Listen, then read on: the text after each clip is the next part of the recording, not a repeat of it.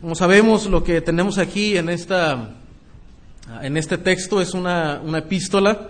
Eh, podemos verlo a través de la, de la introducción, el, el saludo del apóstol Pablo eh, como el autor de este, de este tratado que él está escribiendo, dirigido, dice ahí la escritura, a los creyentes, les llama aquí los santos, ¿verdad? Es una manera de, de referirse a los, a los cristianos como los santos, aquellos que han sido desde luego apartados por Dios, eh, por el Evangelio, por medio de Cristo y desde luego también llamados a ser santos.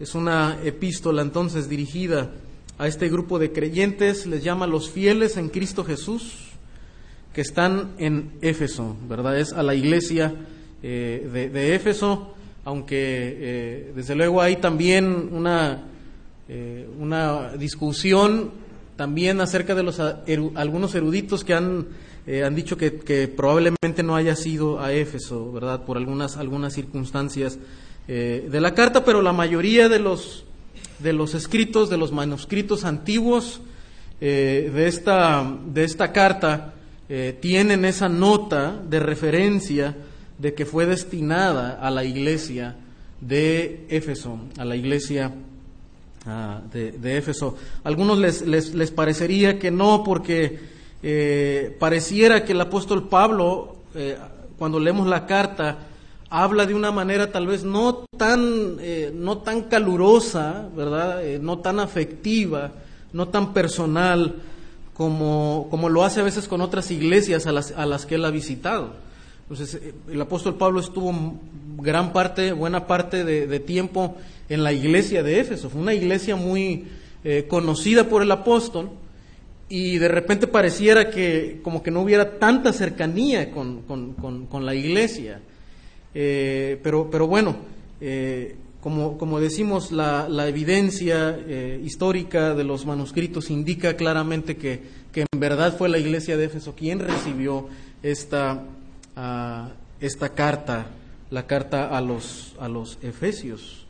Y vemos desde luego que la naturaleza, ¿verdad?, eh, epistolar de esta escritura, porque comienza con un saludo, ¿verdad? Como nosotros normalmente cuando escribimos una carta, eh, expresamos, ¿verdad?, eh, nuestros saludos, ponemos la persona, ¿verdad?, quien está escribiendo y a quién, la, a quién la dirigimos y normalmente introducimos con una salutación. Gracia y paz, ¿verdad? Un saludo típico del apóstol Pablo, ¿verdad? Un saludo eh, típico de él y de, naturaleza muy, muy judía, desde luego como, como lo era el apóstol. Gracia y paz a vosotros, de Dios nuestro Padre y del Señor Jesucristo, ¿verdad? La gracia de Dios como una de las virtudes eh, sublimes y excelentes de parte de Dios Padre y también, desde luego, del Señor eh, Jesucristo.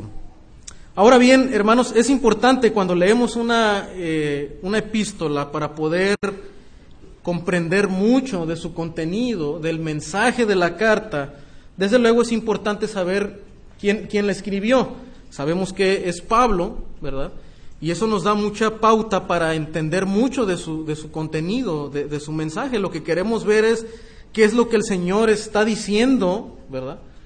Eh, lo que el Espíritu Santo está diciendo, ¿verdad?, a, a, a su pueblo, a los, al pueblo que recibió esta carta y desde luego a nosotros también y a todos aquellos que en, en su momento llegaron a leer esta epístola. ¿Qué es lo que Dios está diciendo? No solo lo que creemos que dice, no, no lo que yo creo que dice la carta, no lo que me parece que dice, sino realmente ver lo que el, el, Señor está diciendo, lo que el Espíritu está diciendo por las palabras mismas de la, de la epístola. Queremos ver qué es lo que Dios nos dice, cómo Dios nos habla.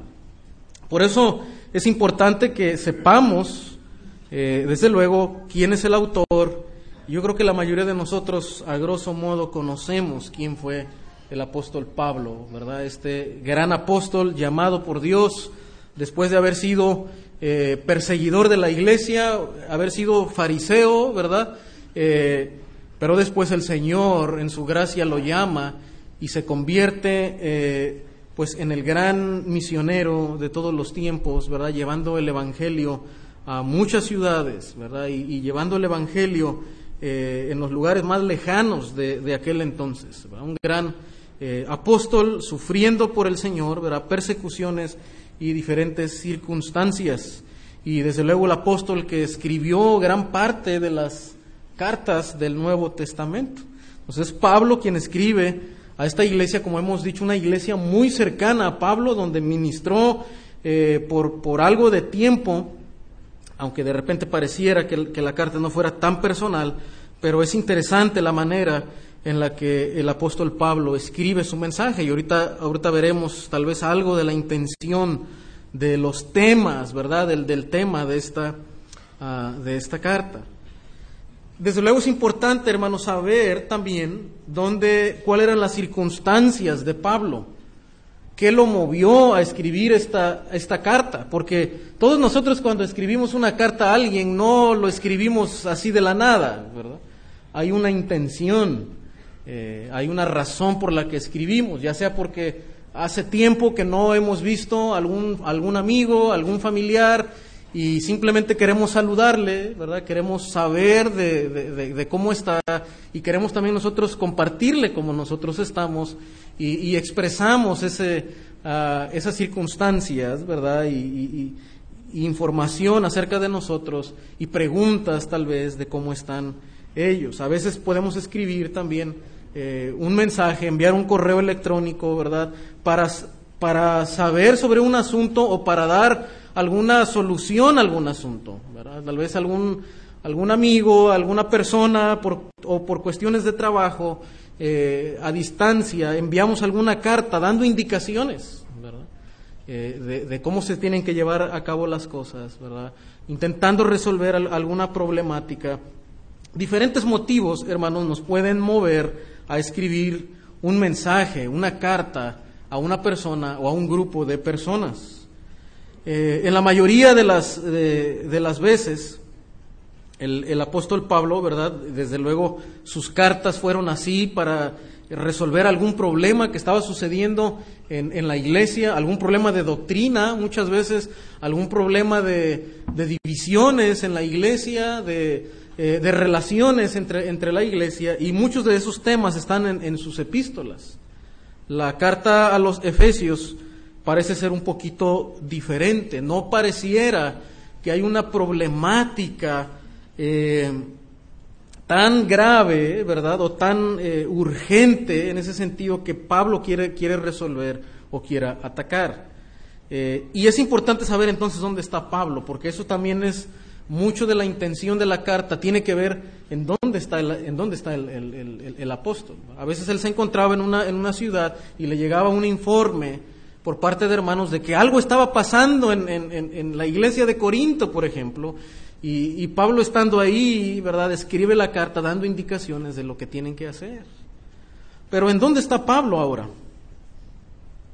¿En dónde se encuentra cuando escribe la carta a la iglesia de Éfeso? ¿Alguien recuerda?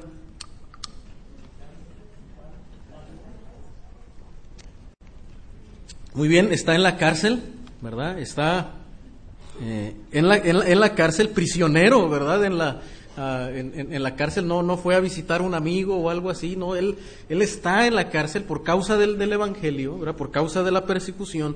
En la cárcel, eh, muy probablemente, ¿verdad? Y, la mayoría de, de, comentaristas coinciden que es eh, en su encarcelamiento en Roma, su encarcelamiento en Roma. El apóstol Pablo sufrió varios encarcelamientos, pero este encarcelamiento es eh, probablemente el, primer encarcelamiento que tuvo estando ya en Roma, casi eh, en los últimos tiempos de su ministerio, después de que ya había él hecho estos viajes misioneros, eh, Pablo es encarcelado y tenemos esta, esta situación histórica al final del libro de los Hechos, donde Pablo está encarcelado, gozando todavía de, si se puede decir, de cierta libertad, ¿verdad? Porque dice que eh, venían personas para eh, hablar con Pablo y, él podía todavía compartir el Evangelio con, con, libertad. Eso lo tenemos al final del libro de los Hechos. Entonces, cuando, cuando leemos la carta de Éfeso, nuestra mente debe dirigirse al final del libro de los Hechos. Después de lo que ya ha pasado, de los viajes misioneros, eh, de todas estas situaciones, inclusive doctrinales que se dan en el, eh, en, el, en, el, primer tiempo, en esa transición de la iglesia, después de estos concilios, ¿verdad?, que se dan, eh, es, Pablo está casi al final de su ministerio. la fecha podría más o menos establecerse a comienzos de los años 60, a comienzos de los años eh, 60 es que escribió eh, el apóstol Pablo, antes, desde luego, todavía de las epístolas pastorales, que fueron eh, en su segundo encarcelamiento de Pablo eh, en Roma, donde ya estaba para ser muerto, ¿verdad? Aquí Pablo todavía se entiende, aunque esto ya no lo tenemos en los hechos, pero por la historia y por alguna evidencia de, las cartas en Timoteo sabemos que Pablo quedó en libertad, pero después otra vez es encarcelado, pero de una manera ya para eh, estar a la, a, la, a la, muerte, ¿verdad? Y, es ahí, antes de ese tiempo, donde él escribe las cartas pastorales, primera y segunda Timoteo ah, y, y Tito, ¿verdad? Entonces, eh, más o menos, hermanos, esa es la, fecha ah, que, que, se entiende que se escribió la carta a los Efesios en el primer encarcelamiento de Pablo en Roma a comienzo de los ah, 60. Ahora, esto, esto será importante, hermano, porque eh, pensar en estos hechos históricos? Bueno, mucho tiene que ver con el, con, el, con el tema de la carta. Cuando leemos la carta, nos damos cuenta, ¿verdad?, que hay una carga muy especial del apóstol Pablo por dar indicaciones a la iglesia de Éfeso. De hecho, él mismo en la carta señala que está, en esa situación, ¿verdad?, de, de, prisión, en estas eh, circunstancias de adversidad. Noten capítulo 3, dice, por esta causa yo, Pablo, prisionero de Cristo Jesús, por vosotros los gentiles. O sea, ha sido encarcelado, ¿por qué? Por, por causa de predicar el Evangelio, por causa de predicar el Evangelio. Capítulo 4 también dice, yo pues preso en el Señor, os ruego que andéis como es digno de la vocación con que fuisteis llamados. Pablo está prisionero por causa de predicar el Evangelio. Y como hemos señalado, hermanos, esto es interesante porque Pablo se acerca al ocaso de su, de su, de su ministerio de, del, Evangelio, de la predicación del Evangelio. Y como hemos señalado, aunque algunas cartas tratan asuntos problemáticos, tratan circunstancias problemáticas dentro de las iglesias, ya sea de doctrina o sea de conducta dentro de la iglesia, la carta a los Efesios tiene un tono diferente. No, no vemos un tono de, de, una exhortación, de una reprimenda por, por problemáticas dentro de la carta no vemos un tono tampoco de una advertencia urgente contra una falsa doctrina, como en otras cartas, por ejemplo, eh, en Colosenses sí tiene un tono más eh, apologético, ¿verdad? defendiendo la, eh, alguna en contra de alguna herejía que se estaba introduciendo a, la iglesia. Pero Efesios no parece ser así. Parece ser más, hermano, la, eh, y, me da la impresión, ¿verdad? Y al leer la epístola, y, coincido también, ¿verdad?, con otros, otros escritores, que parece que la intención de Pablo, al estar el prisionero y queriendo dejar un fuerte legado, ¿verdad?, doctrinal y una carga por el avance del reino al, al pueblo cristiano, a la iglesia cristiana, escribe este tipo de epístolas como también lo son eh, la epístola a los romanos, que parecen tratados doctrinales, ¿verdad? Están llenos de, información teológica y que desde luego también hay indicaciones en la segunda parte, pero, la, pero esta carta a los Efesios parece ser así. Pablo está dando indicaciones acerca del glorioso evangelio que Pablo ha estado predicando. Y Pablo quiere que el pueblo de Dios, hermano, en verdad tenga bien arraigado y cimentado el Evangelio de Jesucristo, para que la iglesia pueda seguir, ¿verdad?, dando a conocer las riquezas del Evangelio de Dios. Y Pablo quiere, hermanos, que creyentes y seguramente también líderes, ¿verdad?, de, de otras congregaciones a donde llegó esta carta, estuvieran firmes en el Evangelio de Cristo, que entendieran las inescrutables riquezas del Evangelio de Dios, para que lo pudieran seguir predicando, que se apasionaran con el Evangelio, que pusieran sus ojos en, en, la persona de Cristo, en Cristo como Señor, y esto les moviera a seguir defendiendo la verdad del Evangelio, aún si era necesario, ¿verdad?, pasar persecución y aún estar en una prisión como el apóstol Pablo y más adelante morir a causa del Evangelio. Esto parece ser la intención de Pablo, hermano, crear convicciones fuertes acerca del Evangelio del Señor Jesucristo y de, y de la gran redención, del plan eterno de redención de parte de Dios. Y desde luego también la segunda parte de la carta, y ahorita veremos algo de esto, está llena de exhortaciones y de instrucciones éticas, morales, acerca de cómo debemos de vivir los creyentes en el mundo gentil. Cómo debemos conducirnos en base al Evangelio, cómo el Evangelio debe redimirnos y transformarnos para vivir vidas diferentes y que entonces podamos, hermanos, reflejar el Evangelio de Jesucristo en el mundo donde nosotros vivimos.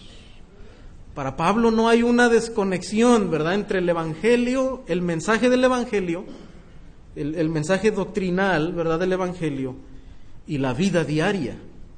Van acompañados. Hablamos el Evangelio, pero nuestras palabras, ¿verdad?, el mensaje del Evangelio tiene que ir acompañado por un estilo de vida de acuerdo al Evangelio del Señor Jesucristo.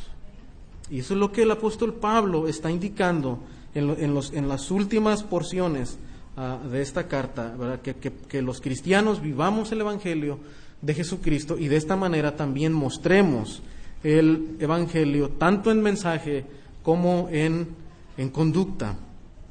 Entonces, hermano, eh, esto es la, eh, el saludo, ¿verdad? Como ya hemos visto, parte de las circunstancias. Pablo está encarcelado y tiene gran carga por eh, la iglesia de, Éfeso, que fue una iglesia importante y seguramente es dirigida esta iglesia porque sería, eh, como lo sería en su momento Roma, una sede fuerte de la extensión del Evangelio, una, una ciudad clave, ¿verdad?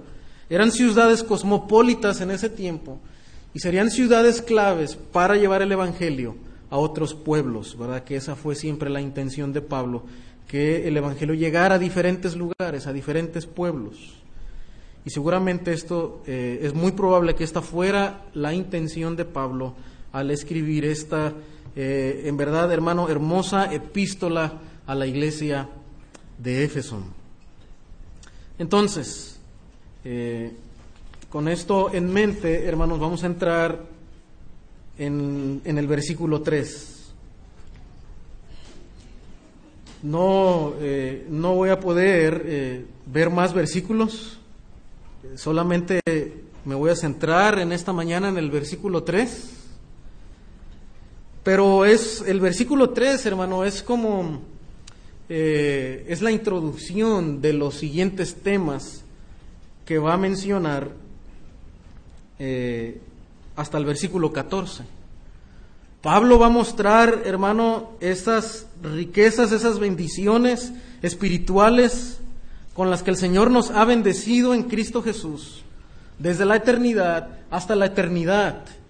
Y luego las va a enlistar, ¿verdad? Eso es lo que va a hacer hasta los versículos 14. Va a mencionar todas esas riquezas, esa obra, ese plan eterno de redención que el Señor ha hecho por sus hijos, ¿verdad? Para la gloria de Dios desde la eternidad hasta la eternidad. Y las va a mencionar, ¿verdad? Va a mencionar que nos escogió, que nos ha predestinado, ¿verdad? Que tenemos redención a través de su sangre, que luego menciona que nos ha sellado, que nos ha dado una herencia eh, en Jesucristo y que luego esperamos la redención futura, ¿verdad? La, plena redención, cuando seremos librados de este cuerpo de pecado, desde la eternidad pasada hasta la eternidad futura, ¿verdad? Ese es el plan eterno y glorioso de redención de parte de Dios, el Padre. Entonces el versículo 3, por eso es como una pequeña introducción a todo el espectro, ¿verdad?, de bendiciones que nosotros tenemos en Cristo Jesús por la gracia del Padre. Y esto desde luego va, lleva tiempo explicar una por una, es por eso que no eh, voy a desarrollarlas todas, ¿verdad?, eh, en, un solo, en un solo sermón. De hecho, versículos 4 y 5 nos hablan de eh, tema de la elección y de la predestinación, ¿verdad? Un tema importante, amplio a través de toda la, la, escritura, ¿verdad? Y que desde luego lleva su tiempo para poder explicar y ver a través del panorama bíblico. Pero el versículo 3, hermano, es interesante porque noten cómo comienza. Normalmente ¿Cómo comenzamos una epístola? Hemos dicho, comenzamos con un saludo, eh, con una presentación. Y luego comenzamos a introducir un poquito del asunto que queremos tratar, ¿verdad? Empezamos a explicar si hay una problemática, si hay algo que queremos, una circunstancia que queremos compartir a alguien más, y empezamos a dar un poco de explicación de esa problemática. Es lo que normalmente hace Pablo en, sus epístolas. A veces ah, va paso por paso, eh, dando una pequeña introducción. A veces Pablo es muy directo, ¿verdad? A veces cuando, cuando parece que el problema es tan urgente, ¿verdad? Y cuando parece que está tan eh, eh, emproblemada la, iglesia, Pablo va directo al grano. Y, luego, luego empieza a usar palabras de exhortación, ¿verdad? Empieza a, a usar un tono, ¿verdad? de exhortación a la, a la iglesia, depende de la ocasión. Lo interesante, hermano, que esta carta, ¿cómo comienza? ¿Qué, vemos en el versículo 3? Bendito sea el Dios y Padre de nuestro Señor Jesucristo, que nos bendijo con toda bendición espiritual en los lugares celestiales en Cristo. ¿Qué es esto? ¿Cuál es la naturaleza literaria de estas palabras? ¿Cuál es el tono de estas palabras? Hermano, esto es una alabanza, ¿verdad? Es una alabanza. Pablo comienza bendiciendo a Dios, alabando a Dios. Lo que tenemos en los primeros versículos, hermano, prácticamente es un himno de alabanza. Es un himno de alabanza. No tal vez con la, ah, la métrica, ¿verdad? Y el estilo poético que se usaba en los salmos. Pero hermano, el tono que Pablo está usando es una alabanza. Pablo está glorificando a Dios, ¿verdad? Y usted lo, ve a través de los primeros versículos, explica algo acerca del plan eterno de redención, pero en, pero en medio de esas explicaciones, Pablo va eh, explotando en adoración, ¿verdad? Pablo va eh, alabando a Dios, su corazón, en verdad, podemos verlo aquí claramente, ¿verdad? Cómo está henchido en adoración a Dios Padre y a su Hijo Jesucristo y en verdad a toda la Trinidad. Este es el propósito, ¿verdad? Con el que comienza Pablo. Este es el tono de esta carta. Interesante, hermano, porque ah, Pablo comienza con este himno de, de, adoración por el plan eterno de redención. Entonces, hermano, por tanto, la proposición, ¿verdad? Si queremos verlo así, la tesis de, este mensaje y de los primeros versículos, del 1 al 14, podría ser así, porque el propósito supremo de la salvación es la adoración a Dios, debemos enfocarnos en glorificar al Dios trino o al trino Dios. Porque el propósito supremo de la salvación, o sea, el último propósito, el propósito más sublime de la salvación es adorar a Dios es adorar a Dios. Debemos enfocarnos entonces, nuestro enfoque, el enfoque personal y de la iglesia debe estar en que Dios, el Dios trino, sea glorificado, ¿verdad?, en nuestra vida y desde luego lo será por toda la eternidad. Este es el tema de estos primeros versículos. Bendito, dice, sea el Dios y Padre de nuestro Señor Jesucristo, que nos bendijo con toda bendición espiritual en los lugares celestiales. Entonces, la razón, hermano, por la que Pablo adora a Dios, bendice a Dios, es por sus bendiciones espirituales en Jesucristo. Pero hermano, eh, desde luego, ¿verdad? Podemos ver que este enfoque final es la adoración a Dios. Pablo se regocija en, en lo que Dios ha hecho en la vida de los creyentes, en la redención que han recibido, pero su enfoque, hermano, y el resultado final, el enfoque final es que Dios sea alabado, que Dios sea glorificado. El enfoque de la redención no está, hermano, meramente centrado en el hombre. El enfoque de la salvación no está centrada en el hombre. No se trata principalmente de el hombre, de los, de los beneficios, ¿verdad? Eh, del, del ser humano o de lo que el ser humano puede hacer. No se trata de eso. Se trata de adorar a Dios y de centrarnos en la persona de Dios y del Hijo Jesucristo. lo hace en el versículo 6.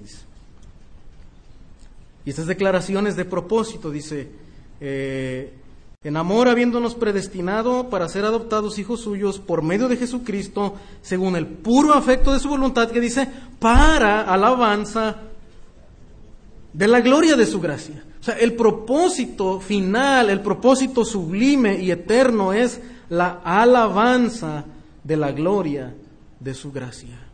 El propósito final es la adoración a Dios, adorar a Dios con nuestra vida, con todo nuestro ser, como lo va a explicar Pablo a través de toda su epístola.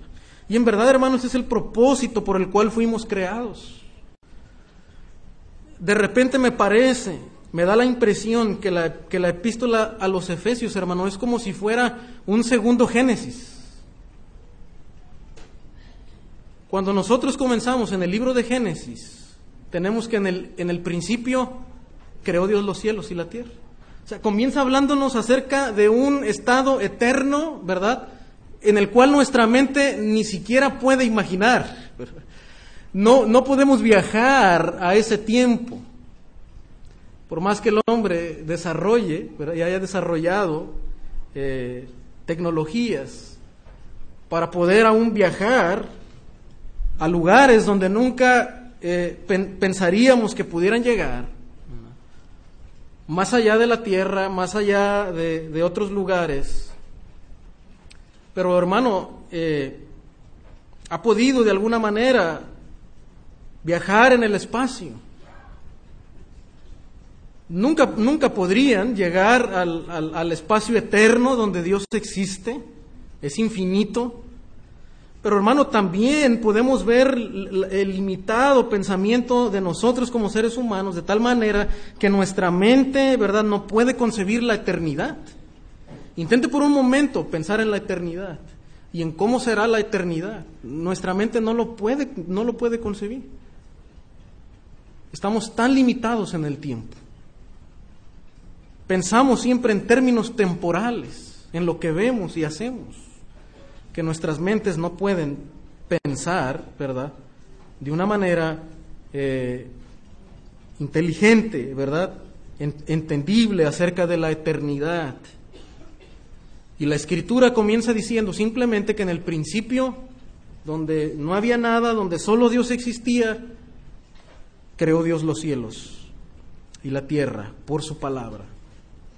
Y luego nos dice que todo lo que Dios hizo era bueno, Bueno en gran manera, bueno en gran manera. ¿Y para qué existía?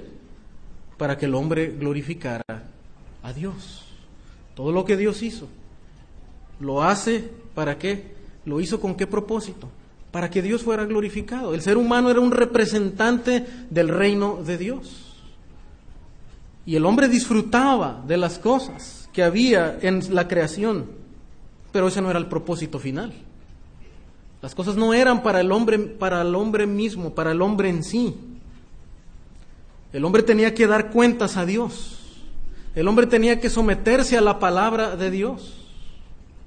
Dios era quien gobernaba y cuando el hombre deja de someterse a la palabra de Dios y decide creer a la, a la, mentira de Satanás, y cuando el hombre cree que puede ser superior a Dios y ser más sabio que Dios, entonces el hombre cae, ¿verdad?, en el pecado y cae en el estado pecaminoso en el cual la humanidad se encuentra. ¿Por qué? Porque desde el principio, hermano, Dios estableció que las cosas eran por medio de Él y para Él, para la alabanza de su gloria. Y cuando vamos al libro de Efesios, hermano, Pablo retoma esto y podemos ver otra vez, ¿verdad? Que Pablo comienza desde la eternidad pasada, dice, según nos escogió en Él, ¿qué dice? Antes de la fundación del mundo. O sea, Pablo va a esa eternidad pasada, donde no existía nada, donde no había nada y donde Dios crea después de la nada. Y Pablo se retoma ese momento de la eternidad y dice que desde ese momento Dios ya había establecido su plan eterno de redención. Y desde la eternidad, hermano, los propósitos eternos de Dios han sido la alabanza de su gloria. El mundo entonces existe. La salvación existe y cada uno de nosotros existimos para qué? Para glorificar a Dios, para glorificar a Dios, ¿verdad? Quien nos ha bendecido, dice, con toda bendición espiritual. Versículo 14 dice que es las arras de nuestra herencia hasta la redención de la posesión adquirida y cómo termina otra vez, para alabanza de su gloria, para alabanza de su gloria. Lo repite una y otra vez, hermano, y cuando algo en la Biblia se repite es claro, ¿verdad? que es el propósito de Dios. Es lo que Dios está comunicándonos como algo importante. Este es el tema de la carta. Este es el, el centro de la carta. Este es el propósito, ¿verdad? De lo que Dios nos está diciendo. Versículo 12. A fin, dice, de que seamos para alabanza de su gloria a fin de que seamos para alabanza de su gloria. Entonces, hermano, cuando el ser humano y cuando un, un creyente entra en una crisis existencial, ¿verdad? Y aun cuando nuestra alma se siente insatisfecha, y como a manera de, de, Salomón, ¿verdad? Cuando escribe allá en el libro de Eclesiastés, diciendo que ha probado de una y otra cosa y nada le ha satisfecho. Y la conclusión de todo discurso entonces, ¿qué es? Teme a Dios y guarda sus mandamientos. Y este es el tema de la escritura. Y ese es el tema de Pablo otra vez. El hombre existe y todo existe para alabanza de la gloria de Dios. Este es el fin del hombre. Y hasta que nosotros no encontremos, hermano, nuestra identidad y no en verdad vivamos bajo este uh, propósito supremo de la gloria de Dios, no podremos estar satisfechos en Dios. No podremos vivir en verdad una vida plena. No podremos hacer todas las cosas, ¿verdad?, con un verdadero sentido y propósito. Y Pablo hablará que todo tiene que ver con Dios, todo está centrado en Dios. La familia existe para la gloria de Dios, el trabajo existe para la gloria de Dios, todo existe para la gloria de Dios. Ese es el, enfoque de esta escritura, capítulo 3, versículo 21. Dice, a Él sea la gloria en la iglesia, en Cristo Jesús y por todas las edades, por los siglos de los siglos, ¿verdad? Desde la eternidad pasada, donde comenzó, ¿verdad?, el plan eterno de redención, hasta la eternidad futura. Pablo dice, por los siglos de los siglos, por todas las edades. Ahí donde nuestra mente no puede transportarse, pero lo vemos en la escritura. Y eso es digno de, adoración porque es incomprensible. Lo que nuestra mente no puede entender, no puede captar, ¿verdad? Es para la adoración. Es para glorificar a Dios, ¿verdad? Para deleitarnos en estas cosas que rebasan el intelecto y el entendimiento humano. Salmo 106, 8.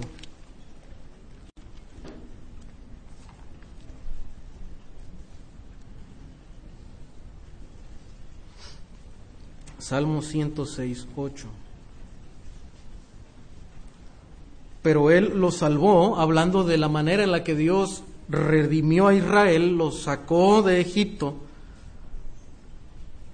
Pero Él dice, lo salvó, ¿por qué? Por amor de su nombre. Ahora, ¿amaba Dios a Israel?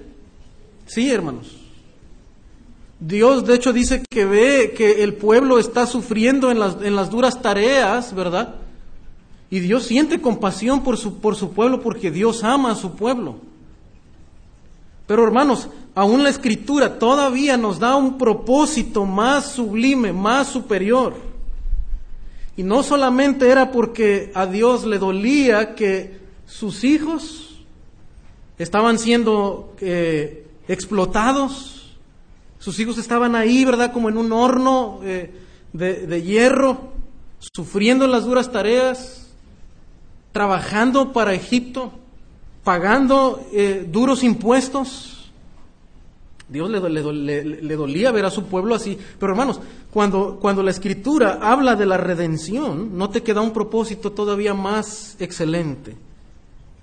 Y es su propio nombre. Es su propia gloria.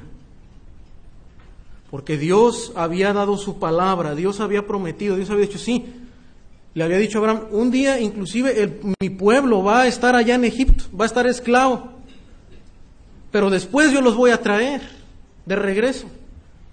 Y Dios está cumpliendo su palabra, y por amor a su palabra, por amor a su honor, ¿verdad?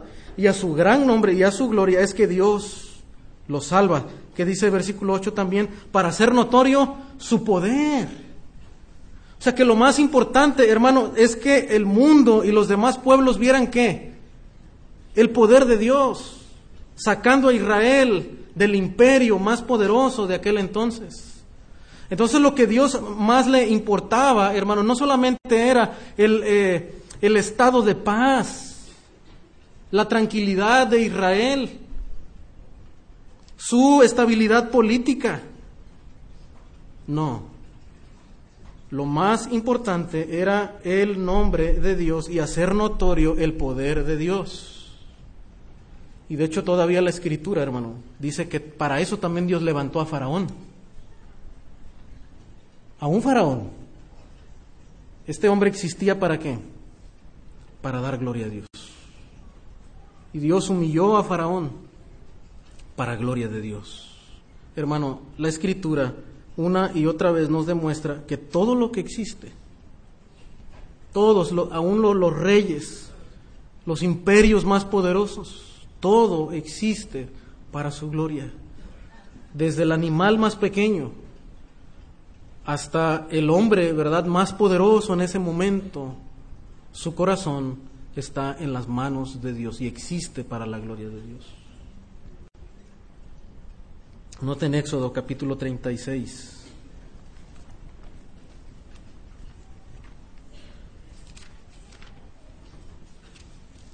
22.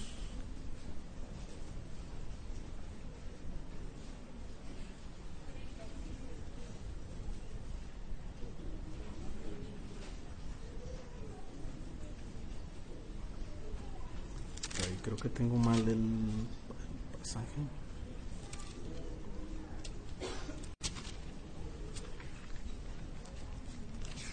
Perdón, hermanos, creo que anoté mal la cita.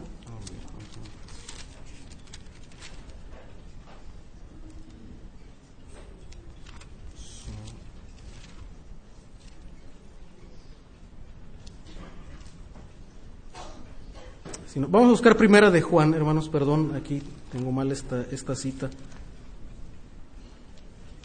Eh, la, idea era la, la misma, ¿no? Como, como, explica aquí el salmista, que Israel, todo Israel, ¿verdad? El plan, el plan de redención aún para con Israel existía para la gloria de Dios. Primera de Juan, capítulo 2, versículo 12, dice, os escribo a vosotros, hijitos, porque vuestros pecados han sido perdonados, ¿qué dice? Por su nombre. Han sido perdonados por su nombre, es decir, otra vez, hermano, Dios nos perdona a nosotros. Como resultado, nos da paz. Nos, nos sentimos libres cuando el Señor nos perdona, cuando nos sentimos perdonados por Dios, cuando nos sabemos perdonados por Dios, hay una paz en nosotros. Pero hermanos, todavía hay un propósito más sublime, dice, y es el nombre de Dios. Es que Dios sea exaltado. Esa causa de su gran nombre, de su gran amor. Y para que los demás, ¿verdad?, conozcan de ese gran amor con que Dios nos ha amado. El propósito de la redención, hermano, no está centrado en el hombre mismo, en lo que el hombre recibe, en lo que el hombre hace, sino en el nombre de Dios y en la gloria de Dios. Existimos para Él, para gloria suya. Eso es lo que comienza el apóstol Pablo aquí diciéndonos en Efesios, bendito sea el Dios y Padre que nos bendijo con toda bendición espiritual. Bendito sea el Dios y Padre. Comienza alabando al Padre, que sabemos por la Escritura que los tres, el Dios Trino, son de la misma esencia divina, de la misma gloria divina, en un solo Dios. Pero desde luego en lo que se llama la Trinidad eh, económica, en la manera en la que ah, ellos establecieron el plan de redención, en la manera en la que ellos eh, han obrado en la redención, hay diferencias. Aún vemos que en la Escritura el Hijo está sujeto al Padre y el Espíritu está sujeto, ¿verdad? También al Padre. Entonces, hermano, el apóstol Pablo comienza bendiciendo al Dios y Padre de nuestro Señor Jesucristo. Pero también, hermano, el apóstol Pablo comienza mostrándonos que a través de ese plan eterno de redención, Dios ha establecido a Jesucristo como el medio de la salvación. Dios ha puesto desde la eternidad al Hijo como el medio en el cual están depositadas todas las bendiciones espirituales. Por eso, hermano, hasta que el ser humano se encuentra con Cristo, hasta que el ser humano está unido con Cristo, cree en Jesucristo como el Hijo de Dios y se conecta con Jesucristo y está unido a Él, es que el ser humano en verdad puede ser bendecido y el ser humano en verdad puede tener vida. Por eso el apóstol Juan dice, en Él está, va la vida y la vida era la luz de los hombres. Y dice que la vida está en Jesucristo. Y es importante, hermanos, que nosotros centremos nuestra vida y la predicación del Evangelio en Jesucristo. Si vamos a hablar del Evangelio, hermanos, tenemos que hablar de la persona del Hijo. ¿Quién es el Hijo? Si tú estás en esta mañana y estás escuchando el Evangelio por primera vez, déjame decirte que el Evangelio no es un mensaje únicamente. El Evangelio no son cinco pasos para que tú puedas llegar a la salvación. El Evangelio es Jesucristo, es una persona. El Evangelio se trata de conocer a esa persona. Y cuando la persona viene a Jesucristo y se encuentra con Jesucristo como el Hijo de Dios y su Señor y su Salvador, de ahí en adelante comienza una relación, ¿verdad? De, de crecimiento, en comunión con, su, con el Hijo Jesucristo, con nuestro Señor Jesucristo. Y en de eso se trata la vida cristiana. Esa es la vida eterna. Dijo el Señor que te conozcan a ti y a Jesucristo, a quien has enviado. Ese es el Evangelio. Entonces, hermano, por eso Pablo, cuando está en esas circunstancias adversas, notamos dos cosas, hermano. ¿Cómo puede Pablo estar en una cárcel? Habiendo sido arrestado injustamente por la predicación del Evangelio y estando prisionero, hermano, él lo, lo, que hace es comenzar alabando a Dios, bendiciendo a Dios. Normalmente nosotros en nuestra humanidad, cuando estamos viviendo una adversidad, cuando estamos en problemas, y queremos enviarle una carta, ¿verdad? Tal vez a, nuestros padres, a algún amigo, a alguna persona eh, importante que hacemos.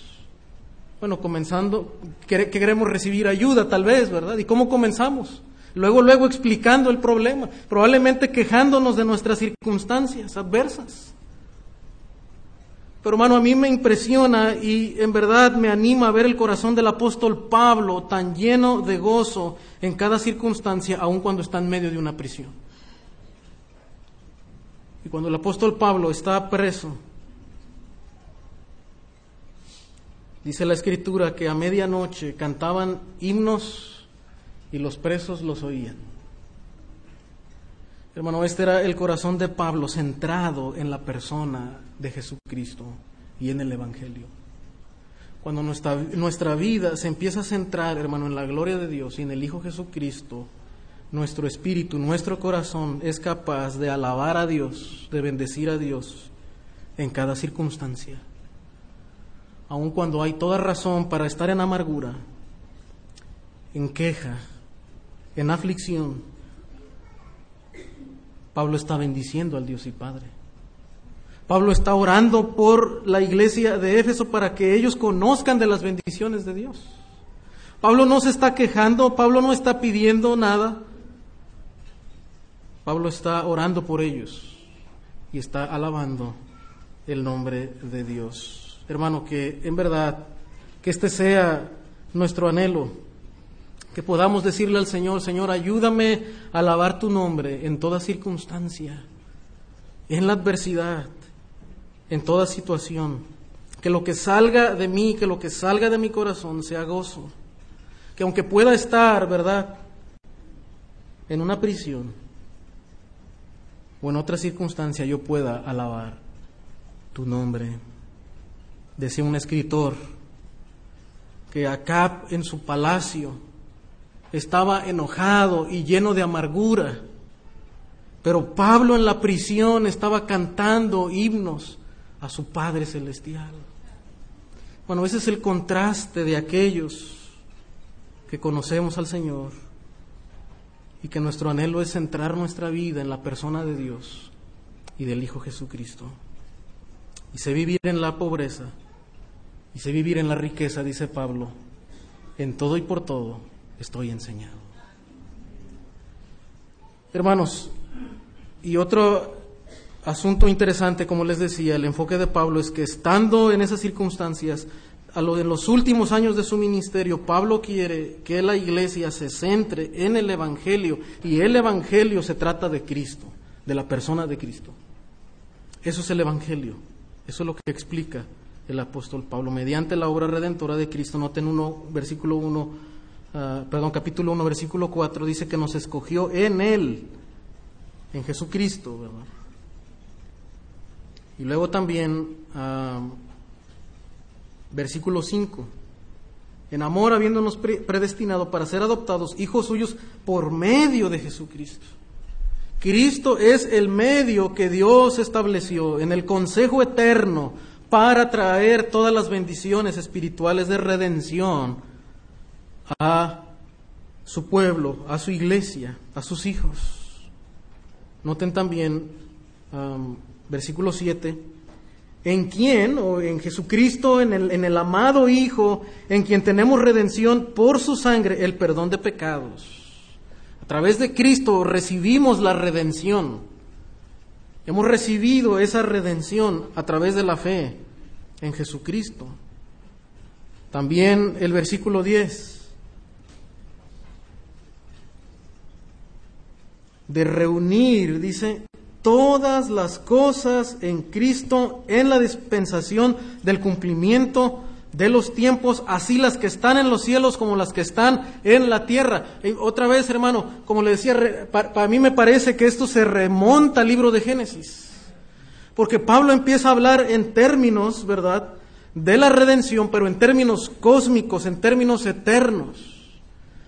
Y nos muestra cómo el plan de Dios de redención no solamente tiene que ver, hermano, con la salvación del ser humano.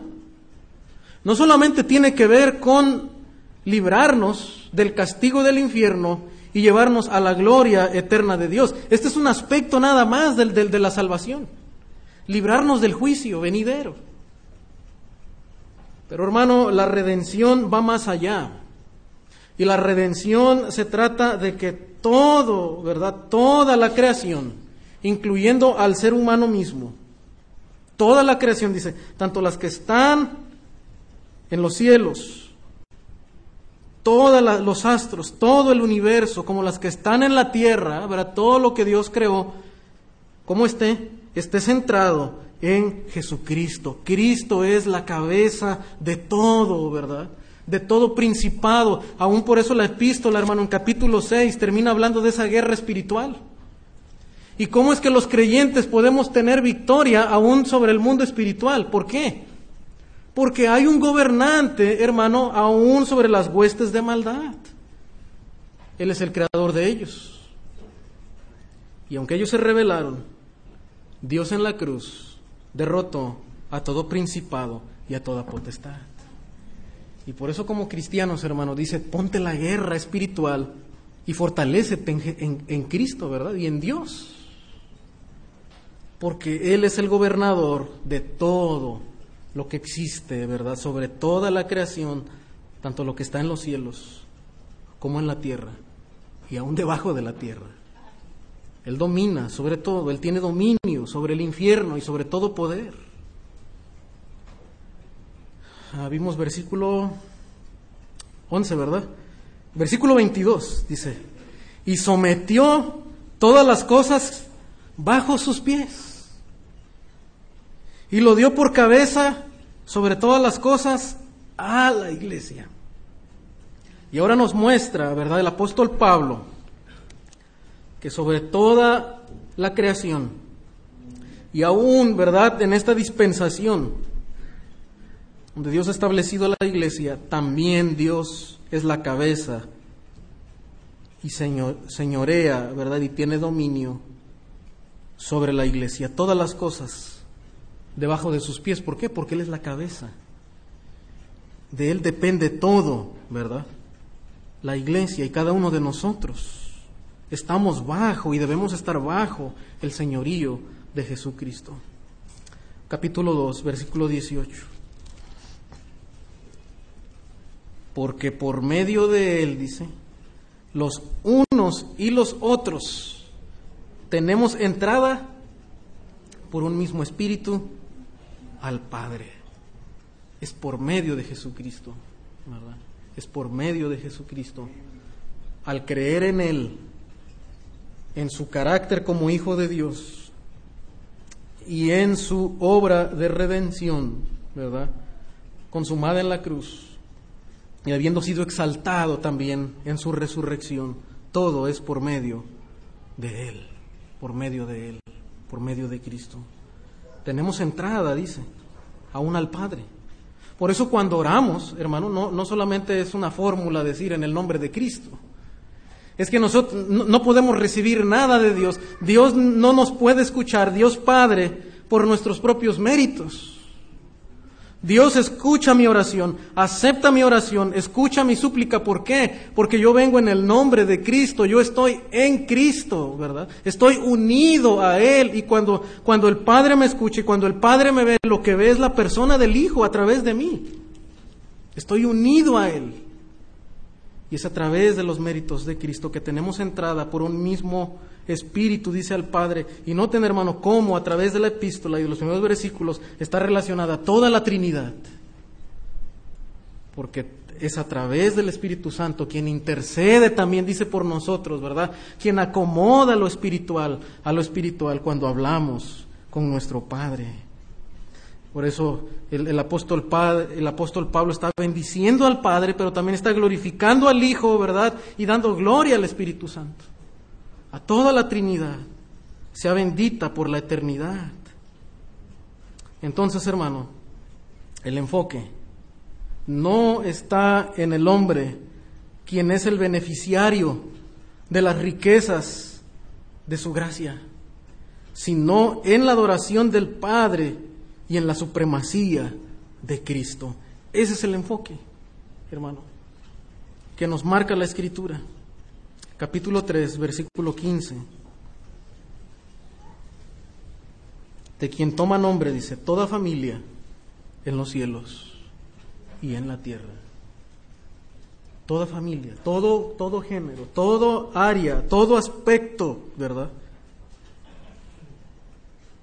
en esta vida debe estar centrado y es para el nombre de Dios y Dios y Cristo es la cabeza, ¿verdad? Como lo marca la escritura. Noten también Romanos capítulo 8. Versículos 28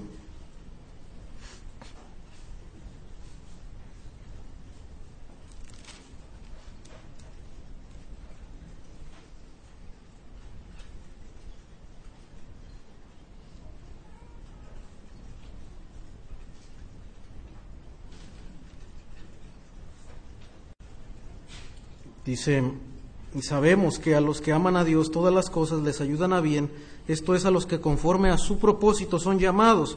Y note, hermano, que en el versículo 29, este es un versículo muy paralelo, ah, muy similar a lo que Pablo describe en los primeros versículos de Efesios, capítulo 1 porque también Pablo menciona ese plan eterno de redención que comienza desde la eternidad pasada. Noten que dice Pablo, a los que antes conoció.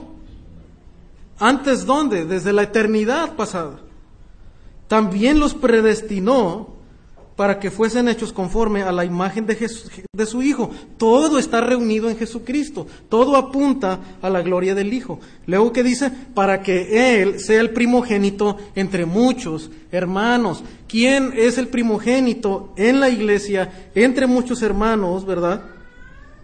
Y cuando habla del primogénito, no quiere decir que solamente el que fue engendrado cuando la escritura habla de primogénito, habla de lo, de, lo, de lo supremo, de lo que está por encima de todo, lo que tiene la preeminencia, como dice la carta a los colosenses. Entonces lo que está diciendo Pablo, hermano, que quien tiene la preeminencia en la iglesia, en el pueblo, entre muchos hermanos que somos nosotros, todos con funciones diferentes, y como dice Pablo, ¿verdad? Diferentes miembros del cuerpo que tienen su función, pero ¿quién tiene la preeminencia? ¿Quién está por encima de todo? El Hijo, Jesucristo. Todo existe para la gloria del Hijo. Y eso es lo que el apóstol Pablo explica, ¿verdad? Igual mostrándonos que desde la eternidad este ha sido el propósito de Dios. Entonces, hermano, otra vez, es claro que el enfoque de la escritura del plan eterno de Dios de redimirnos no está centrado en el ser humano. Está centrado en adorar al Padre y en que Cristo tenga la preeminencia en todo. De esto se trata la iglesia. De esto se trata la vida cristiana. No un enfoque antropológico. No para la gloria del hombre, ¿verdad? No para que el hombre reluzcamos y resaltemos y seamos alabados y seamos reconocidos. No es para las victorias del hombre, sino para la gloria de Dios a través de Jesucristo, para que Él sea Él que tiene la preeminencia entre muchos hermanos. Ahora también la escritura, hermano, nos muestra que estos beneficios de la salvación que tenemos en Cristo, que han sido decretados por el Padre son aplicados por quién? ¿Quién los aplica, verdad, en el, en el ser humano? Es el Espíritu Santo. Es el Espíritu Santo. Noten versículo 12 del capítulo 1. Dice, a fin de que seamos para alabanza de su gloria, nosotros los que primeramente estábamos en Cristo, en Él habiendo oído la palabra de verdad y el Evangelio de vuestra salvación, y habiendo creído en Él, fuisteis sellados con el Espíritu Santo de la promesa que es las arras de nuestra herencia hasta la redención de la posesión adquirida. El Espíritu Santo, hermano, es quien sella al creyente, es la garantía de todas las bendiciones que vamos a recibir y que hemos recibido en Cristo Jesús. Entonces, hermano, bendito sea el Dios y Padre pero también bendito sea el Hijo, ¿verdad? A través de quien tenemos esas bendiciones. Y adorado sea el Espíritu Santo, hermano, quien nos ayuda, ¿verdad? Y quien ha aplicado esos beneficios de la obra de redención. Ahora, ¿qué ¿Qué participación ha tenido el ser humano? ¿Qué dice la escritura, versículo 13? Nosotros que oímos, ¿verdad? La palabra. Alguien nos predicó la palabra, hermano, y gracias a Dios por eso. Porque Dios también ha dado al, al ser humano el privilegio de predicar la palabra. Pero noten, hermano, que aquí la alabanza no está, ¿verdad?, en, en, en, el hombre, no está en el predicador, no está, ¿verdad?, en el maestro de las escrituras, no está en el profeta, no está en el apóstol. La alabanza, hermano, y la bendición está en quién? En el Dios eterno quien estableció, quien tuvo la iniciativa y quien determinó la salvación para el ser humano. Nosotros nada más escuchamos por un instrumento humano que Dios usó en su gracia para predicarnos el Evangelio. Pero la gloria es para Dios. La gloria es para Dios. Nosotros escuchamos, dice que, la palabra de verdad, el Evangelio de, de, vuestra salvación. ¿Y qué hicimos? Bueno, creímos en Él. Nada más creímos, pero creer no es una obra, ¿verdad? Creer no es una obra. Creer es aceptar, es confiar, depositar mi confianza en lo que Dios ya hizo. Por eso dice Pablo, por gracia sois salvos, no por obras, para que nadie se gloríe, ¿verdad? Más adelante lo, lo comenta él, ¿verdad? Entonces, hermano, nosotros solamente creímos, pusimos nuestra confianza en el Evangelio de salvación. Usted nada más se depositó, se dejó caer en los brazos del Señor. Pero eso no es obra, eso es confiar, eso es aceptar la gracia de Dios. Y ahí vemos, hermano, el hombre tiene que escuchar, la fe es por el oír, y tenemos que creer en el Evangelio. Pero eso no nos da mérito alguno. La gloria es para Dios. La gloria es para Dios. Toda bendición espiritual, ¿verdad? Con la que nos bendijo, dice Romanos 8:32.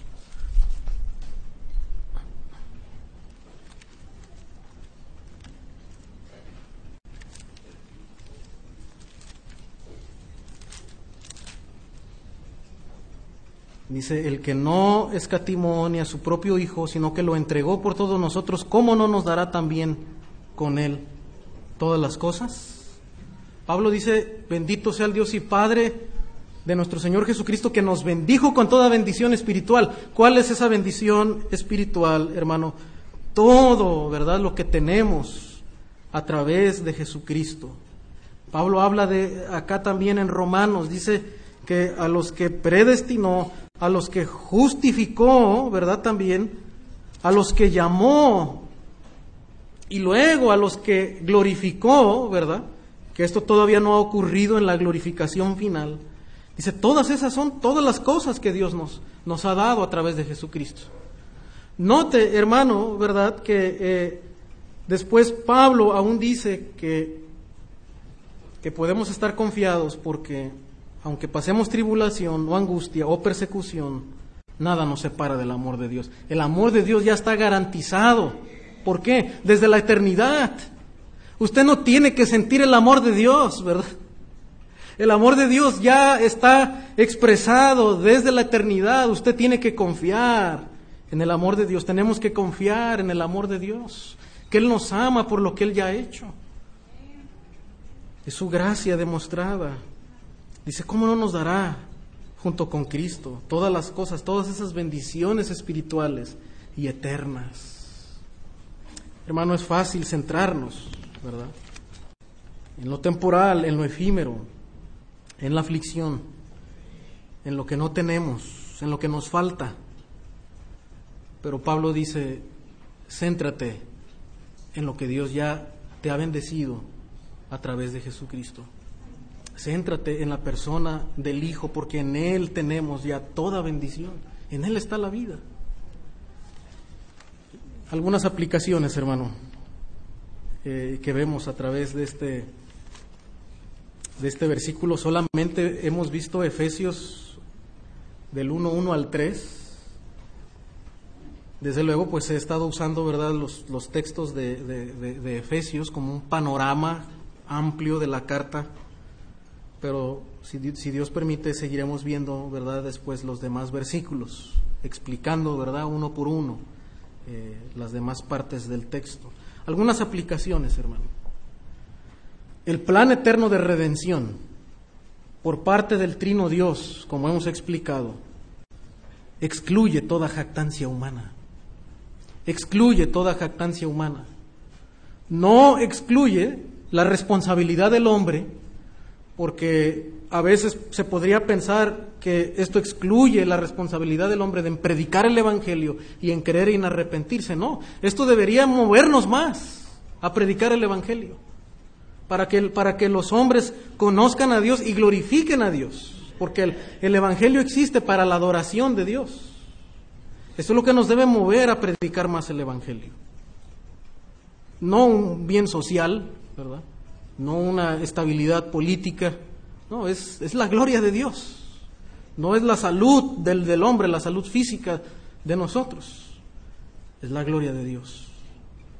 No, no nos exime de nuestra responsabilidad, pero hermano, el enfoque está, ¿verdad?, en la redención de Dios y este enfoque en la adoración de Dios lo que hace es que excluye toda jactancia humana. Y es interesante que eh, la, la declaración de fe que nosotros tenemos como iglesia, cuando habla del plan eterno de redención, habla precisamente de esto. Dice que los propósitos eternos de Dios son, ¿verdad?, para la gloria de Dios y excluyen toda jactancia humana. Y eso es lo que dice Pablo en 1 Corintios capítulo 1 versículo 20.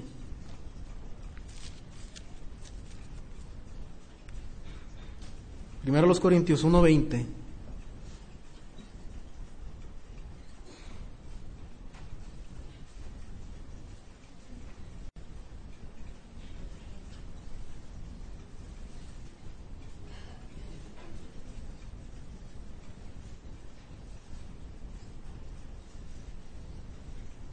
Eh, vamos a leer desde la, del 26, hermanos. Dice, pues mirad, hermanos, vuestra vocación, que no sois muchos sabios según la carne, ni muchos poderosos, ni muchos nobles, sino que lo necio del mundo escogió Dios. Es la misma palabra que Pablo va a usar en, en, en Efesios 1.4, que no vamos a entrar al tema de la elección pero solamente quiero que veamos el enfoque que le da Pablo, la aplicación. ¿Para qué? Para avergonzar a los sabios. Y lo débil del mundo escogió Dios para avergonzar a lo fuerte. Y lo vil del mundo y lo menospreciado escogió Dios. Y lo que no es para deshacer lo que es, a fin de que nadie se jacte en su presencia. ¿Y qué decían los corintios? Yo soy de Pablo, yo soy de Apolos, yo de Silas. Y cada quien tenía, ¿verdad? Su favorito. A cada quien tal vez le parecía uno más sabio que el otro. Y ellos mismos se sentían con la capacidad de discernir quién era más sabio que el otro. Pero Pablo les recuerda, no sois muchos sabios según la carne. Delante de Dios, ¿verdad? Somos lo necio, del mundo. A eso, a eso se escogió Dios. A nosotros escogió Dios. No la crema innata de la sociedad. O lo que a ojos humanos podría parecer lo más sofisticado y lo más avanzado. Dios nos escogió, hermano, no por, no por nosotros, no, no porque vio algo bueno en nosotros. Dios nos escogió por su gracia y para alabanza de la gloria de su gracia. ¿Para qué? Dice, para que nadie se jacte en su presencia. O sea, nadie, nadie delante de Dios le vamos a poder decir Dios, pues me escogiste porque pues yo era bien noble, ¿verdad? Yo era bien bueno y, y, tuviste que yo iba a servir mucho ahí en la iglesia donde tú me pusiste, ¿verdad? Yo iba a ser un predicador tremendo, un gran misionero, eh, eh, un gran músico, ¿verdad? O cualquier cosa que pudiéramos ponerle de servicio en la iglesia. Dios no nos escogió por eso. Es que Dios no, no vio, ¿verdad? A futuro que íbamos a hacer eso grande y por eso nos escogió. No, Dios nos escogió para alabanza de la gloria de su gracia, ¿verdad? Todos nosotros estábamos en la categoría de pecadores. No hay justo, dice Pablo, ni aún uno. Todos pecamos contra Dios. No hay nadie bueno delante de Él. Nos escogió para alabanza de su gloria, para que nadie nos jactemos en su presencia y Él reciba, hermano, toda la gloria y el Hijo reciba toda la gloria y toda rodilla se doble delante de Él. Entonces, hermano, el plan eterno de redención excluye toda jactancia. Número dos, Pablo está bendiciendo y alabando a Dios en una prisión, como había, como había señalado, ¿verdad? Entonces, hermano, en toda circunstancia, nuestro deber, ¿verdad? Nuestro enfoque debe estar en Cristo. Nuestro gozo debe estar en Cristo, ¿verdad? Pase lo que pase, que nos baste Jesucristo, ¿verdad? Que Él sea nuestra mayor riqueza, nuestro mayor anhelo. Pudiéramos perder todo, pero que nos baste, que Cristo nos ama y que nosotros amamos a Cristo. Su preocupación sigue siendo que por medio del Evangelio de Jesucristo vivan en santidad en la iglesia y en el mundo. Vamos a regresar a Efesios.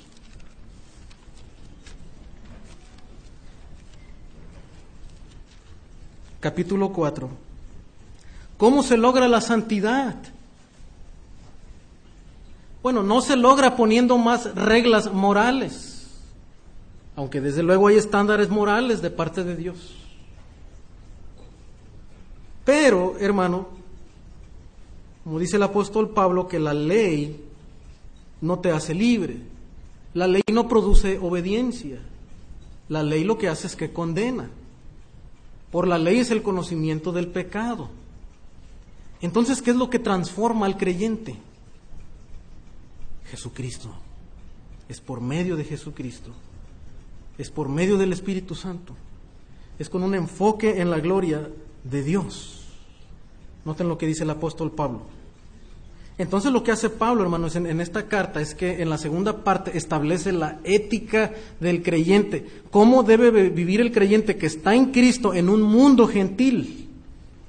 ¿Y cómo es que puede ser redimido pensando en que Cristo tiene la preeminencia? Eso es lo que transforma nuestras vidas, hermano. No son las reglas, no son las leyes, no es la ley. Ya fuimos libres de la ley. Ahora, el carácter moral de la ley permanece, sí, de hecho es más elevado, como hemos señalado. Los estándares todavía son más elevados. Pero quien nos ayuda a vivir una vida santa es vivir bajo la preeminencia y el señorío de Jesucristo. Noten lo que dice Pablo. Yo pues preso en el Señor, dice, os ruego que andéis como es digno de vuestra vocación con que fuisteis llamados. Lo que debe motivar a los creyentes es decir, sabes que ahora yo soy hijo de Dios, yo soy elegido, yo he sido redimido desde la eternidad hasta la eternidad. Estoy en Cristo, tengo un llamamiento sublime y excelente. Ahora tengo que vivir como lo que soy. Es como cuando una persona, ¿verdad?, es, llamado a, ser soldado y a la milicia y dice, yo soy soldado y me tengo que comportar como, como un soldado, porque soy soldado. No me puedo desanimar, no puedo claudicar, ¿verdad? No puedo desertar, ¿por qué? Porque tengo un llamado de parte del Estado para servir a mi nación. Y eso es lo que anima al creyente, hermano, es lo que nos anima cada mañana a decir, ¿sabes qué? Yo tengo un llamamiento sublime en Jesucristo. Y me tengo que comportar como lo que yo soy, un hijo de Dios, redimido por Jesucristo. Y a través, desde luego, y como Pablo va a explicar en los versículos 4.22, ¿verdad? Nos, nos explica también cuál es la participación del hombre en la santificación. Pero noten versículo 17 también.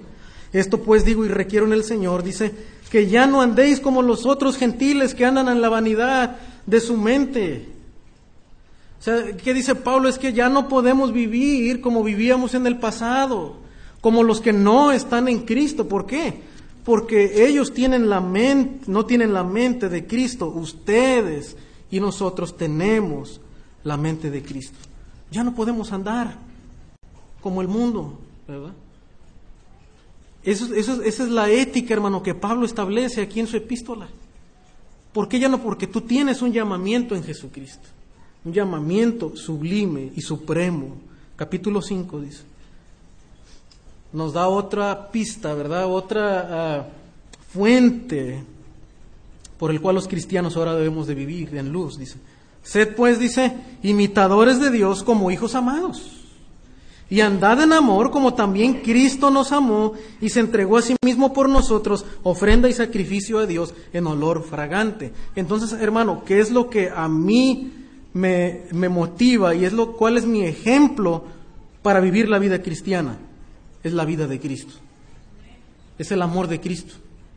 Es cómo se entregó por amor desde la eternidad, destinado para ser el Cordero quien iba a dar su vida por nosotros. Desde la eternidad nos amó y se entregó. Y dice, ahora ustedes anden en amor los unos y los otros. Por eso, hermano, cuando Pablo llega a los versículos 21 al 33 y empiece a hablar en términos prácticos, de la relación entre el esposo y la esposa, ¿qué nos dice a los esposos? Una sola cosa, pero es la más difícil, ¿no es cierto? Amen a sus esposas como Cristo amó a la iglesia. Es lo más difícil. Porque el llamado del esposo, hermano, es amar a nuestras esposas de la misma manera con la que Cristo se entregó y santifica a su iglesia. Hermano, necesitamos gracia, porque el llamado es muy alto. Necesitamos no quitar nuestra mirada de Cristo. Si yo como esposo quito mi mirada de, de Cristo, de cómo es Él, de cómo Él nos ama, hermano, ahí entonces yo pierdo el mapa para poder ser el esposo que Dios quiere que yo sea y que mi esposa necesita. Y entonces, hermano, por eso digo, ¿verdad?, que la preocupación de Pablo es que solamente el Evangelio de Cristo, hermano, es lo único que puede transformar nuestros corazones. Queremos ser esposos que, honren a Dios y agraden a Dios, tenemos que mirar a Cristo, su carácter y a través de Él, desde su gloria y del Espíritu Santo, poder crecer en amor, ¿verdad? los unos por los otros. Y luego habla de los amos, de cómo los amos también deben, ¿verdad?, representar el señorío de Cristo en sus trabajos. Y cómo los que son, em, somos empleados debemos sujetarnos a los amos como nos sujetaríamos a Cristo. Si vemos, hermano, la conexión, o sea, la ética de Pablo nunca está desconectada del Evangelio de quién es Jesucristo. Pablo no nada más dice, bueno, ahora pórtate así y no te portes así. No, dice, vive como, como digno de tu llamamiento en Jesucristo. ¿Para qué? Para que los gentiles entonces vean que ponemos en práctica el Evangelio. Hermano, y los estándares son difíciles. Necesitamos la ayuda de Dios. Necesitamos renovar nuestros compromisos cada mañana, ¿verdad? Poniendo nuestros ojos en Jesucristo para poder vivir la vida cristiana. Y finalmente, hermanos, el fin, una aplicación para la iglesia, el fin de cada ministerio en la iglesia es formar el carácter de Cristo en nosotros para alabanza de su gloria. El fin de cada ministerio, sea lo que sea, exista hoy o exista en el futuro o haya existido en el pasado, el fin de cada ministerio es que Cristo, el carácter de Cristo sea formado en los cristianos, en nosotros los creyentes, para alabanza de su gloria. Noten el 3.17 de Efesios, que dice Pablo, ¿para qué? Habite, dice Cristo por la fe en vuestros corazones, a fin de que arraigados y cimentados en amor, seáis plenamente capaces de comprender con todos los santos cuál sea la anchura, la longitud, la profundidad y la altura, y de conocer el amor de Cristo. Este es el fin de la iglesia. La iglesia existe, cada ministerio existe. ¿Para qué? Para que el carácter de Cristo sea formado en nuestras vidas. Cada enseñanza, cada predicación, ¿verdad?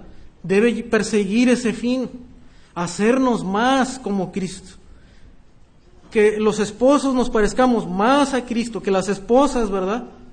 Vivan más como, como bajo el señorío de Cristo. Que cada uno, que los niños, ¿verdad? Que tenemos en el colegio, en la escuela dominical, se parezcan más a Cristo. Ese es el fin. Ese fin perseguimos.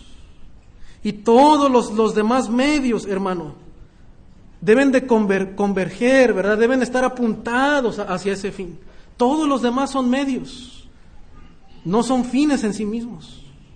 Son medios para buscar que Cristo sea exaltado y que el amor de Cristo y el carácter de Cristo sea formado en las personas, en los que conformamos la iglesia, aún los que enseñamos, ¿verdad? Dice Pablo que todos maestros, aunque los puso, ¿verdad? ¿Para, para qué? Para ministrar a otros, para que al ministrarlos ellos luego puedan enseñar a otros y ayuden a que crezcan en Cristo. Pero aún también los que están, ¿verdad? Los pastores y maestros son edificados por la iglesia para que también sigamos creciendo en el liderazgo que se parezca más al liderazgo de Cristo. Entonces, hermano, el fin de la iglesia, el fin de cada ministerio no es atraer a las masas.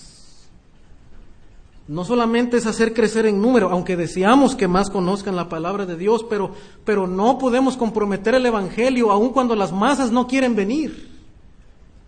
Porque a veces el Evangelio incomoda a, las, mayorías.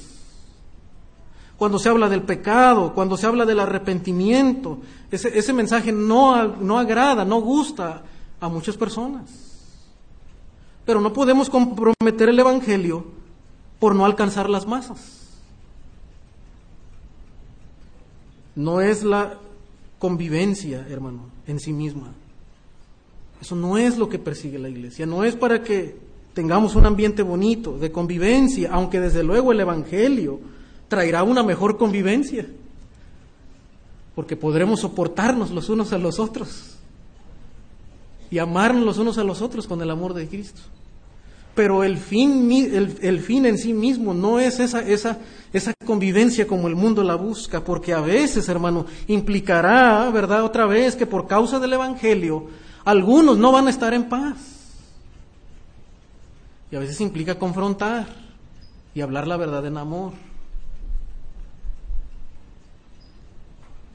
El fin no es el talento o la habilidad de las personas.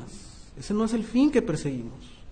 Vamos a establecer un, show, algo que le guste a la gente, que le entretenga a la gente. No estamos para entretener a las personas. Hay iglesias que buscan esos fines, ¿verdad? Y invierten grandes cantidades de dinero en montar un gran espectáculo, ¿verdad? y, en hacer diferentes cosas que atraigan, que entretengan a las personas. Pero hermano, el fin que perseguimos como iglesia, de acuerdo a la escritura, es que Cristo sea predicado, que Cristo sea formado en nosotros. Y todo lo que hagamos en nuestra iglesia debe encaminar a ese fin. Todos los medios, ¿verdad?, posibles deben ser encaminados a eso. Es para alabanza de la gloria de su gracia. Efesios 3:21, estoy ya eh, por mencionar estos últimos versículos. Efesios 3:21 dice, a Él sea la gloria, la gloria en la iglesia, en Cristo Jesús, por todas las edades, por los siglos de los siglos. Amén. Ese es el tema de la carta. Ese es el propósito de la carta. Y así comienza, bendito sea el Dios y Padre de nuestro Señor Jesucristo, bendita sea la Trinidad, ¿verdad? Hermano, que eso sea el fin que perseguimos en nuestra vida. Que eso sea el todo, que el Señor en verdad nos ayude, si, ah, que podamos recapacitar, si, si estamos viviendo para otra cosa. Que cambiemos, que nos volvamos, que cambiemos esa, esa mentalidad y pongamos nuestra mirada en la gloria del Padre y en la centralidad del Hijo, que vivamos para Él.